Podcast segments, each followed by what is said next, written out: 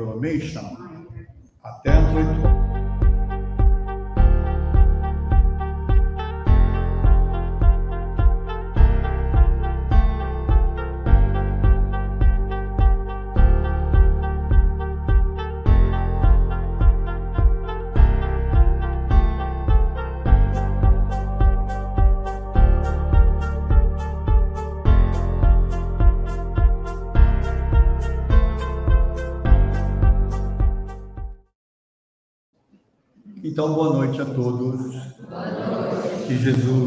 Abençoe e permita que a nossa noite seja a melhor possível juntos aqui, trocando ideias e energias.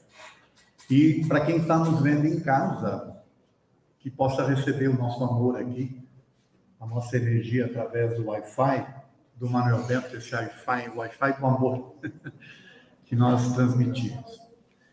Eu queria saber de vocês e aí vou pedir para levantar a mão. Quem conhece o GEMB desde a sede anterior, que era aqui do lado? Levanta a mão. Uau, bastante gente. que legal, não tinha ideia que era tanta gente assim. Nossa casa está completando 79 anos hoje. Não é uma coisa linda? E aí nós decidimos então que eu vou falar um pouco da história da casa para vocês. Acho que nem todos conhecem como que lá em, há 79 anos atrás essa casa surgiu. Aí é uma história interessante. E nós vamos estar rememorando aqui, tá bom? É até bom que fica para gravado, inclusive, também, né? Para que outros possam assistir. Tá bom? Nós vamos começar. Isso aqui, ó, para quem conheceu, era a entrada da casa, né? Nós tínhamos ali a livraria, Poucos sabem, mas aquela portinha ali, essa aqui, ó, era a porta que levava, e quando você descia, ampliava, né? Abria. E aí as pessoas ficavam admiradas de ver o, a casa com aquela portinha e aquela enormidade de coisa lá embaixo, né? Então essa aqui era a entrada anterior que nós tínhamos. E aí eu vou contar um pouco para vocês agora da história, tá? Quem foi Manuel Bento? Afinal de contas, é Grupo Espírita Manuel Bento e esta é a figura dele, tá? Uma imagem pintada, né? De uma foto dele. Tá bom? O nome dele verdadeiro era Manuel Caetano de Faro. Tá? Manuel Bento é um apelido que já já vocês vão entender por quê. Manuel Caetano de Faro. Ele nasceu em 9 de 6 de 1848 e desencarnou em 25 de 10 de 1922, aos 74 anos de idade. Bom, o que é que tinha de interessante aqui? Eles eram de família católica, dessas bem fervorosas mesmo, e moravam em Mairiporã, numa época que Mairiporã ainda não era cidade, tá? Era um espécie de subdistrito de São Paulo. Né? Ó, quanto tempo faz isso?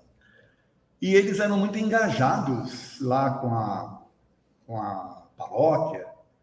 Eles tinham uma padaria, a família, e inclusive eles faziam é, um pão diferenciado lá, que era, não era um pão francês, ele era meio redondo, diferente, para distribuir. Então quem pegasse aquele pão sabia que não era para comprar, era um pão que era feito para atender os mais necessitados. Tá? E eles eram muito engajados mesmo nas questões ali de assistência, da própria igreja e por aí afora, a família inteira. Bom, aí, o que, que aconteceu, né? Ele, envolvido com esse engajamento todo, não se sabe se foi em função de grilheiros de terra, sabe esse pessoal que, que, invade, coisa desse tipo, ele foi defender um pessoal lá e teve problemas né, com o pessoal lá mais poderoso, vamos dizer. E aí, como ele era muito envolvido na igreja, o que, que aconteceu? Refugiaram-no lá no Mosteiro de São Bento. Ele ficou seis meses refugiado no Mosteiro de São Bento, ali na, no centro de São Paulo. Daí, a alcunha de Manuel Bento. Entenderam? Porque ele precisou ficar refugiado lá durante seis meses até poder voltar para casa. Né? Daí veio essa alcunha. E aí passou a ser conhecido como Manuel Bento, a partir daí. Aí agora a história vem para a irmã Candinha. Quem foi a irmã Candinha? A irmã Candinha foi a médium responsável pela fundação do Manuel Bento. Tá? E como é que aconteceu isso?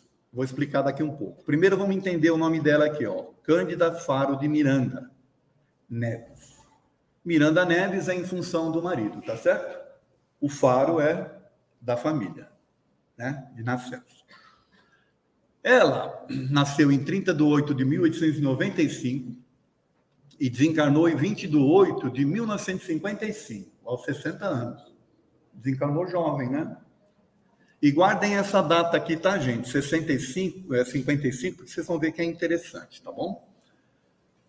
Por volta de 1930, mais ou menos, essas, essas informações que eu estou passando para você, eu ouvi dos antigos, tá certo? Apesar de que hoje acho que parece que eu sou mais antigo aqui. Mas eu ouvi deles. Então, o que, que aconteceu com ela mais ou menos em 1930? Começou a despertar questões mediúnicas nela. Ela começou a sentir coisas, ela começou a ver coisas. Numa família católica, que não entendia o que estava acontecendo, não aceitava que pudesse ser outras coisas. E aí imaginava-se esquizofrenia, não sei nem se existia esse termo esquizofrenia nessa época, mas né, já se imaginava outros tipos de problemas. Loucura, certo? E ela começou a ter uma, uma série de problemas em relação a isso. Já casada, naturalmente, né? O pai já desencarnado, inclusive, né? Que vocês viram lá pela data. Ela começou a ter problemas. E aí, Passado aí quase cinco anos, em 1935, quase que ela foi internada no Juqueí. Olha, gente, vocês sabiam que as pessoas eram internadas no Juqueí como loucas? Sabiam disso? Sabiam também que as pessoas que apresentavam rancenismo eram afastadas em cidades que eram construídas? Vocês não sabiam disso? Ainda existem. O Juqueí não, mas essas cidades onde estão os rancenianos ainda existem tá? Pirapitingui, se não me engano, é uma, né? E tem uma também aqui em Itaquaquecetuba. Mas ela quase foi internada. Por que, que ela não foi internada? Aí eu vou contar essa história que eu acho que ela é muito legal. O marido dela já tinham decidido em família que iria interná-la. Já tinha passado pelos médicos, por tudo e tal, tomando remédios, né, pesados. E aí ele foi comprar uma mala no centro da cidade, porque também não tinha na periferia lojas como a gente tem hoje. Você pegava bonde, bonde para ir para a cidade. Ele foi comprar uma mala. Comprou a mala. E eu gosto de contar porque as pessoas acham que a mediunidade ela só é exercida em centro espírita. Mas não, o médium ele tá, ele recebe intuições o tempo todo sabe? Às vezes para ajudar as pessoas, né? também para atazanar, mas para ajudar né? as pessoas. E aí o rapaz, olha que interessante essa história, o rapaz que tinha vendido a mala para ele, o balconista, podia simplesmente falar, ó, tá aqui, já recebe, vai embora. Não, mas ele puxou conversa, falou assim, mas o senhor está muito triste para quem vai viajar. O homem foi comprar uma mala, ele imaginava que ele ia viajar, mas ele estava triste o senhor está muito triste para quem vai viajar. Ele falou, mas eu não vou viajar. Aí também não se sabe por que cargas d'água ele, né? Abriu esse assunto para o rapaz. Ó, vocês estão entendendo aí a espiritualidade funcionando, tanto lá quanto cá? Aí ele se abriu com o rapaz, explicou o que estava acontecendo. Aí o rapaz falou assim, mas vocês já experimentaram levá-la numa benzedeira? Antes de interná-la? Benzedeira. Quem aqui conhece benzedeira? Levanta a mão aí. Olha, estou achando que não sou só eu que sou velho aqui, não. Viu? É, é... Então, o marido voltou com aquele negócio. Ele teve, inclusive, deu endereço para ele de uma benzedeira. O marido voltou para casa, reuniu os filhos, os irmãos dela, falou: Olha, tá lá, tem isso, isso, isso. Fazer uma tentativa. Levaram na, benzedeira. E lá nesta benzedeira, ela ficou sabendo que, na verdade, ela não tinha problemas, mas que ela também era uma benzedeira. Entenderam? Não se falava em mediunidade, em espiritismo, não se tinha ainda essa. E que ela não precisaria ser internada, desde que ela atendesse as pessoas também como ela, a benzedeira, atendia. Aí volta para casa, aquela coisa toda. Ela meio insegura em relação a esse assunto, porque família católica fervorosa, tinha essa coisa do pai, né, que sempre foi muito rígido, mas começou a atender as pessoas e começou a ajudar um monte de pessoas. Interessante, né? E aí foi atendendo, foi atendendo, foi atendendo, o público foi crescendo, começou a atrapalhar a casa dela. Bom, aí, vamos agora então para 1944, que foi a fundação da nossa casa. Como é que isso aconteceu? Ela lá atendendo, começou a crescer, foi, começou a atrapalhar, começou a atender pessoas que já tinham um pouco mais de conhecimento, já tinham conhecimento da doutrina, né? já levavam o livro dos Espíritos para lá, já começou uma coisa um pouco mais estruturada. Pessoas cuja é, ela ajudou começaram a ajudá-la, então começou a criar um grupo. Ao invés de ser uma vendedeira, começou a se criar um, um grupo, mas na casa dela. Tá certo? Aí, um senhor chamado Arthur Wingrill e outros. Esse Arthur Wingrill, ele era um industrial que tinha um filho que tinha sido desenganado pela medicina, já tinha ido até os Estados Unidos, inclusive, e ele foi curado pela irmã Candida, o filho do Arthur. E ele, agradecido, né, ficou lá ajudando, e foi ele que deu a ideia de se fundar, então, uma instituição e tirar essa atividade da casa dela, porque estava atrapalhando a casa dela já. Ele que deu essa ideia. E ela, na verdade, também começou a receber, gente, receitas, tá? Psicográficas. Ela não tinha ideia que era psicografia, né? Mas ela receitava é, remédios com base de ervas para as pessoas. E um dia ela recebeu uma mensagem do pai. O pai dizendo que é, abençoava o trabalho dela, que ela pudesse se sentir segura, que ela seguisse com aquilo, porque ele estava do outro lado abençoando e, acompanhando o trabalho dela. Aí isso fez com que ela, então, é, se sentisse mais segura e mais confiante, que agora ela tinha o apoio do pai, tá certo? E aí ela começava, de fato, a trabalhar. E foi então através do Arthur Wendell que se fundou em 1944 o Grupo Espírita Manuel Bento, em homenagem ao pai, certo? Tendo como médium principal a irmã Candinha. Aqui é um documento histórico nosso, ó. É um, uma carteirinha de sócio dela, sócio número um, ó.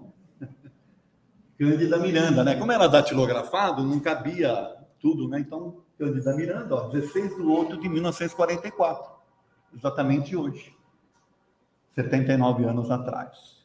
Ela era fundadora responsável, né? Presidente de honra, porque ela também não queria ficar se envolvendo nessas coisas, tá? Ela não era tão endividada que nem algumas pessoas aí, entendeu? Ela não queria. E aí vocês têm, inclusive, a assinatura do primeiro presidente do Manuel Bento, Benevenuto Sigolo, era o nome do primeiro presidente do Manuel Bento. Legal, né, esse documento aí? Bom, aí, o que, que aconteceu? Eles, quando fundaram o Manuel Bento lá em 44, ele, o Arthur Engril, entrou com, comprou uma casa na Ponte Pequena, que hoje é Armênia, em nome já da instituição. Comprou em nome da instituição, para não ter, sabe, essa coisa de disputa. Comprou em nome da instituição e aí, e aí o Manuel Bento foi fundado, então, e foi para esse endereço. E lá eles começaram a atender. Só que 10 anos depois já estava ficando pequeno o espaço. Tá? O número de pessoas que procuravam. Então eles começaram a buscar outros endereços. foi quando, dez anos depois, em 1954, descobriram a sede, por isso que eu perguntei se vocês conheciam, a sede que era aqui do lado, né? E esta sede é interessante porque antes era chamado, era Tatu Clube o nome. Ele era um clube, clube de jogatina, de dança. E por que, chamava Tatu Clube? Porque você descia a escada, é como se você estivesse indo para. Né? Verdade. E aí, aonde nós, só para vocês terem uma ideia, onde nós fazíamos os tratamentos né, de, de, de cura e tal, era cassino antes. O salão de palestra era salão de dança. Aí eu não sei se é folclore ou não, mas contam os antigos que para sair de lá e vir para cá foram precisos primeiro aqui três meses ininterruptos de trabalhos mediúnicos para preparar o ambiente. Aí diz que bastava apagar a luz na, na, no salão, já saíam os médios rodopiando assim. Eu não duvido. Né? Porque imagina esse ambiente, quantos anos ficou um clube, um, um clube aqui, né? Dá para imaginar que uma viraria depois uma casa espírita? Bom, e como é que eles fizeram, na verdade? É interessante essa história também, tá, gente? Para vocês verem como as coisas quando tem que acontecer, né? E quando você acredita. O homem tinha, tava, colocou, colocou o clube à venda. Tinha vários interessados, inclusive o Manuel Bento, mas o Manuel Bento não tinha dinheiro para comprar à vista. Mas ele aceitou a casa da Ponte Pequena como entrada, e parcelou o restante em três parcelas anuais. Então a casa tinha um ano para fazer as arrecadações necessárias para quitar as parcelas. Ora, quem faz isso hoje em dia? E aí eles criaram isso que a gente chama aqui de livro de ouro, né? onde as pessoas que colocaram o nome, não é que no livro era de ouro, ele só tinha uma capa dourada, mas quem colocava o nome lá e um determinado valor se comprometia a todo mês contribuir, porque através daquela somatória daquele pessoal dava para quitar a, a dívida. Né? Interessante. E foi assim então que o Manuel Bento veio para cá. Pra, não para cá. Para o lado aí, né, que hoje é o estacionamento, certo? em 1954. Legal, né? Antes de entrar nessas fotos antigas, eu queria falar só mais uma coisa. Esta, este terreno que nós tínhamos aqui do lado, ele tinha 25 de frente por 43 de fundo. Então era um baita terreno aqui na Alfredo Pujol, né? perto do metrô, imagina. Então, era um estacionamento hoje. Imagine o estacionamento, quando vocês olharem, mais 3 metros do nosso prédio aqui é a soma. Tá bom? E aqui eu vou mostrar para vocês então algumas fotos antigas. Aqui essa foto da Gazeta da Zona Norte de quando é isso aqui? Ali tem uma data que eles falam. Na solenidade de posse da nova diretoria do Grupo Espírita entregada pelo senhor. Aí vão falando o nome das pessoas, o endereço. É de 62 isso aí, na verdade. Tá? Olha como é que eram as, as antigamente. Olha aqui o salão. Estava tendo festa, porque se fazia festa para poder arrecadar os fundos, né? Olha lá, o famigerado bingo. Bingo na casa espírita, nossa! E não foi todo mundo excomungado, não? Como é que vocês sustentam a casa? Não é bingo, tá? Era tombola. Fica mais chique. Tá vendo a bicicleta ali, ó? Lá naquele jornal fala que teve o evento, que a Calói doou bicicletas e por aí afora. Bom, e aí eu vou partir agora para vocês de algumas mudanças que houveram. Primeiro, a implantação desse nosso lema, que é o principal aqui, pela emancipação do espírito. Ah, esse lema nós implantamos em 1995, quando decidimos implantar os cursos na casa. E esse aí foi o primeiro logo que foi criado, que foi a primeira camiseta. Não sei se você lembra, Eliana. que a gente tinha essa camiseta aqui, né? A Eliana é dessa época, viu, gente? É, te entreguei, hein? É... Então, olha, pela emancipação do espírito. Por quê? A gente entendia que a partir desse momento, quem frequentasse a nossa casa ia ter oportunidade de buscar conhecimento. E esse conhecimento a libertaria de uma série de coisas, emancipando-a, tornando-a autônoma em relação às coisas e responsável por si mesma. Essa é a ideia, entende? Que foi implantado lá em 1995 e a gente vem batalhando por isso desde então. Né? E quais foram as principais mudanças ocorridas ao longo de. Peraí, eu acho que eu pulei uma coisa aqui que eu falei, eu pedi para vocês guardarem uma informação e acabei não passando. Ué, faltou uma coisa aqui. Deixa eu ver. Perdão. É, faltou. É o seguinte, a irmã Candinha, ela acabou desencarnando em 55, lembra? Então, eles ficaram só um ano aqui. Nesse endereço, entenderam? Não aqui. Tá? Não é que faltou, não. Eu que esqueci de falar, tá bom? Um ano apenas, né? É uma pena. Mas tudo bem. Quais foram as principais mudanças, tá? Isso é importante para vocês entenderem como o por que, que o GMB é do jeito que ele é hoje, tá? A implantação do DEPOI, que não existia. O DEPOI é o atendimento fraterno, né? Para você receber as pessoas, atendê-las e encaminhá-las, tá certo? Não existia. Para isso você tem que preparar as pessoas, né? Padronização e regimentação de todos os nossos trabalhos. Porque antes você tinha o trabalho do fulano, o trabalho da cicrana, do beltrano. Aí ficava uma disputa, quem quer o trabalho melhor. E a casa? E a despersonalização. Não pode ser personalizado, entende? Fulano de tal, trabalho do cicrano, não. É o trabalho do Manuel Bento. Aí você regimenta e você padroniza tudo, entendeu? Não importa quem esteja dirigindo e também não importa quem esteja trabalhando. Isso é bom para o médium se soubesse que o médium não fica vaidoso, entendeu? Entenderam? Salão da Alegria versus Salão da Paz, e aí vem um novo conceito, porque antigamente no Manuel Bento antigo, você entrava e estava lá, o silêncio é uma prece. A placa do silêncio é uma prece era espalhada na casa inteira. Não tinha nada de errado com essa placa. A não ser o fato de que ela deixava as pessoas presas, né? Meio.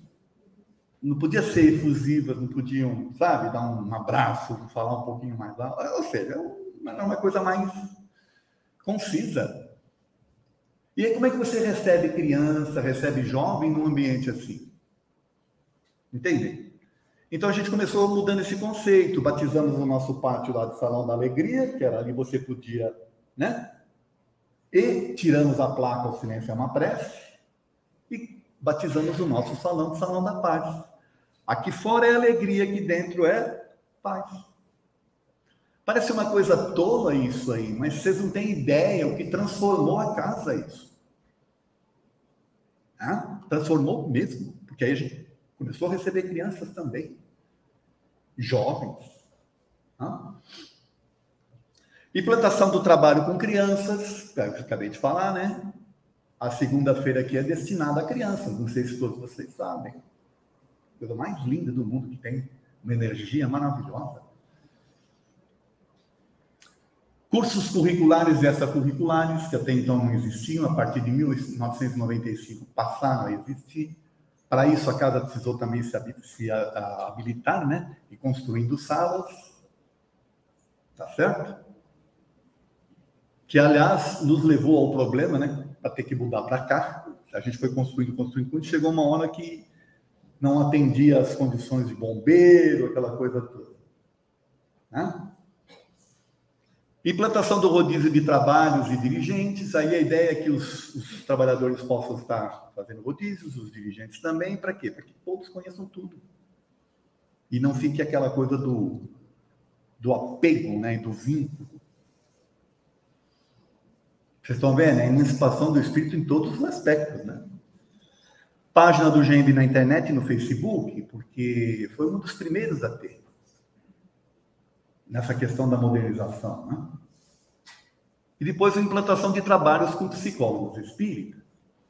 Se vocês sabem, mas nós temos aí uma leva de psicólogos que nos ajudam nos trabalhos, é, em palestras, em trabalhos mesmo voltados para a dependência química. Agora nós estamos com um trabalho novo aí, voltado para pessoas com depressão, com pessoas com ideação suicida. Isso é coisa séria, você não pode colocar um. fazer assim, ah, vamos fazer um trabalho. Não, você tem que preparar as pessoas. A responsabilidade no atendimento das pessoas, entende? Bom, e agora eu vou contar para vocês um pouco a história da Nova Sete. Já que nós estamos falando de história, vamos entender por que, que nós chegamos nesse espaço que nós estamos hoje e de que forma. Vocês estão vendo ali à esquerda o projeto e aqui quase que igual, né? o que virou de fato, certo? Mas como é que começou essa história? Em 2012, dezembro de 2012, começou as conversas mas que tipo de conversa é essa? Nós não fomos em busca de nada. É eles que vinham em busca da gente. Tinha interesse no terreno aqui, perto do metrô. Né? E aí vinham, somente na minha pessoa, né? É, isso, tem interesse, a gente procura um lugar melhor para vocês. Eu falei, mas o Gembe não está à venda, nós não somos um. Não é isso, não é esse o objetivo. Não, mas vai ser melhor para vocês. Então, olha, me atazanaram tanto que eu cansei de botar o nome deles nos trabalhos de desobsessão, mas não resolveu. Aí, chegou uma hora que eu falei, e a gente estava com essa questão que eu falei para vocês, de, bombeiro lá no outro prédio, né? De pegar licença e tal. Eu comecei a sair com alguns deles para ir ver lugares. Tá? Olha só, comecei aí, vai aqui, vai ali, vai aqui, vai ali. Bom, até que em 2014, nós tivemos um primeiro projeto aprovado, ó, dois anos depois, que foi este aqui, ó. Vocês estão vendo aí? Sabe onde era para ser este prédio aqui? Ali na rua. Sabe aqui do lado do shoppingzinho que tem aqui? Santana? Não tem um shoppingzinho ali naquela rua? Como é aquela rua? Não sei. Doutor César, não, não, a do shoppingzinho mesmo que tem aqui. Era para ser atrás do shoppingzinho, tá? Ele ia ficar até mais próximo do metrô, né? Por que, que ia ser lá? Porque a pessoa que estava querendo pegar o terreno onde estava o Manuel Bento estava comprando três sobrados ali, comprou os três sobrados, na verdade, né? E ali iria fazer uma permuta conosco. Ia construir esse prédio aí Aí nós iríamos para lá e iríamos entregar o nosso prédio para eles. Era essa a ideia. Só que o que, que acabou acontecendo? Convencemos a diretoria, convencemos todo mundo, né? O conselho. O conselho foi aprovado, tudo bonitinho. Aí quando foi levar para a assembleia, que não adianta você, diretoria e conselho, você tem a assembleia dos associados. Tem que aprovar. É uma casa pública, né? Você não pode tomar decisões. Você tem que prestar contas. Quando foi para levar para a Assembleia, o homem me procurou e falou assim: ó, oh, não deu certo. Eu falei: como assim não deu certo? Já está tudo aprovado. É, mas um dos herdeiros lá não quer atender. Não quer. Falei, bom. Aí ele falou assim: mas dá para a gente fazer aqui. Eu falei assim: como fazer aqui? Falou, eles tinham comprado o terreno do lado do Manuel Bento. Antes era um hospital de boneca, alguma coisa assim. Compraram ali. E a intenção era juntar tudo para eles fazerem. Eles tinham intenção de fazer um shopping aqui, tá, gente? Ainda tem, viu, para futuro. Tá? É um shopping L, tá? Porque eles compraram também é, lojas aqui na, na Voluntários, que dá de costas para cá. Então eles vão fazer um L. É que, infelizmente, em função da pandemia, a coisa não, não, não, não deu para levar para frente, tá? Vocês estão entendendo qual era a ideia, né? Bom, aí faz aqui. Eu falei, mas como faz aqui? É, a gente vai pegar o nosso terreno, pega três metros do seu terreno, junta e faz um outro projeto. Eu falei, mas como você é louco? Falei para ele. Como é que vai pegar três metros do Manel Bento, o Manel Bento funcionando? Eu não tinha condições de perder três metros da casa. Imagina, você tinha ali salas de aula, você tinha cantina, você tinha banheiro, você tinha nesse espaço, você tinha assistência social. Não dá. Ah, dá. Não, não dá, não dá, porque a gente faz o mezanino, faz não sei o quê, para lá, aluga salas ali em frente. Aí eu olhei, tinha um monte de sala para alugar em frente ao Manuel Bento. Nunca tinha reparado.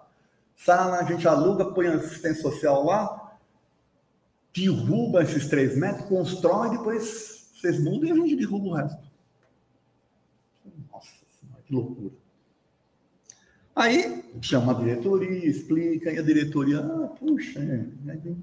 Aí foi onde então surgiu o projeto e foi aprovado em 2015.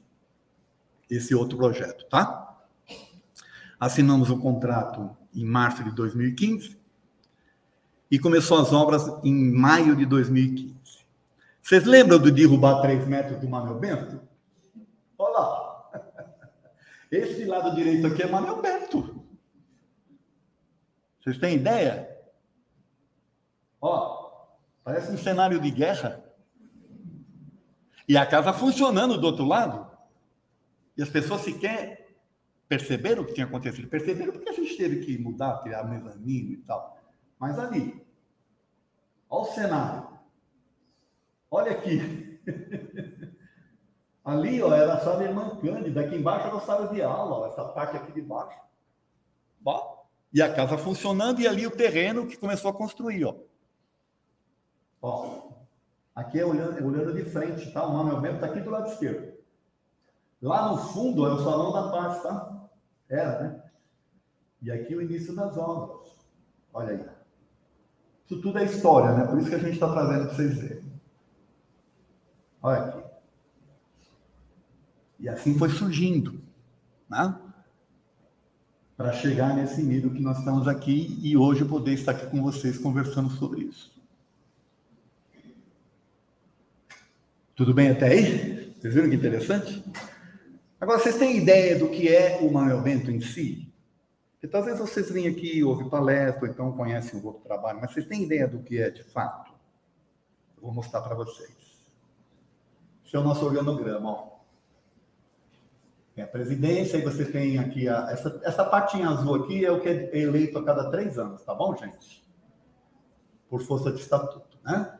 Mas você tem todas as diretorias aqui que fazem a casa funcional, diretoria de doutrina com todos os seus departamentos, diretoria de ensino, diretoria de infraestrutura, precisa cuidar disso aqui, diretoria de relações sociais, que cuida dessa parte de evento, livraria, biblioteca, bazaca, tira sites e por aí afora diretoria de relações humanas, né? e diretoria de inclusão social, que é toda essa parte de assistência social.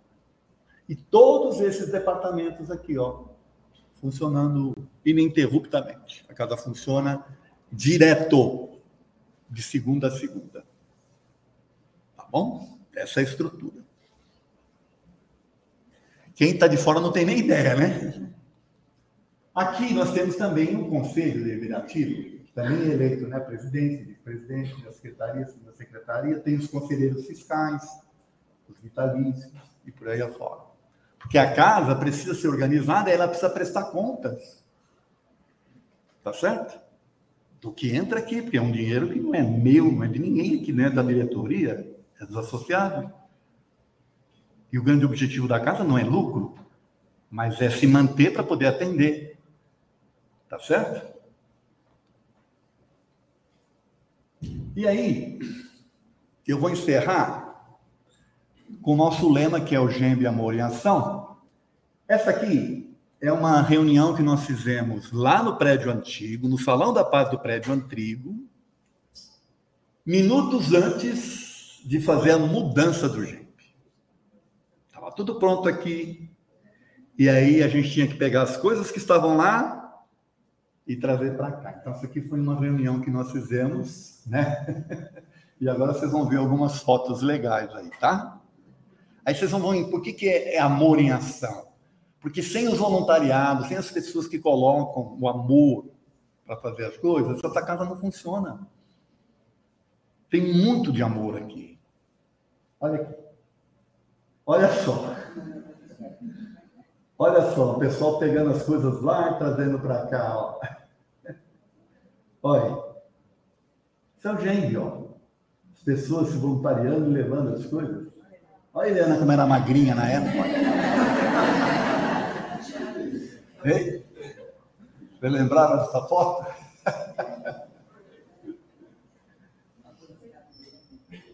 Vocês entendem como, é, como a coisa flui, então? E aí nós mudamos de lá para cá com as próprias pessoas da casa, ajudando. E estamos aqui, graças a Deus. Tá? É isso, tá bom? A história do Manuel Bento.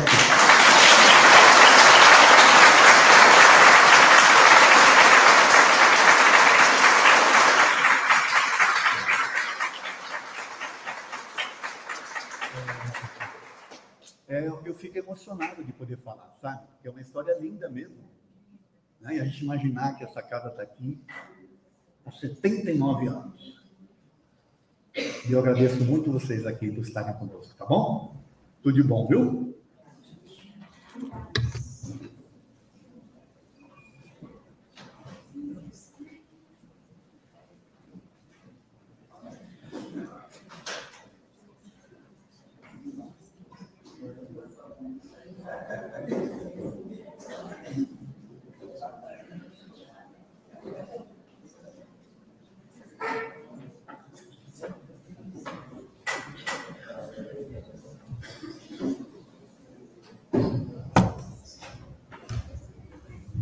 Maravilhoso, né, pessoal? Graças a Deus. Presidente Edson. É muito bom nós lembrarmos. Mas tem ainda muita coisa que ele não falou da casa antiga, como nós trabalhamos muito. Nós bem jovens, nós recebíamos crianças também aqui na casa, íamos buscar de ônibus, era maravilhoso. Continua o trabalho. Agora vamos passar para a terceira parte dos nossos trabalhos, agradecendo a espiritualidade amiga. Se tira meu olho é a nossa parte. Nós pedimos nada, está esperando.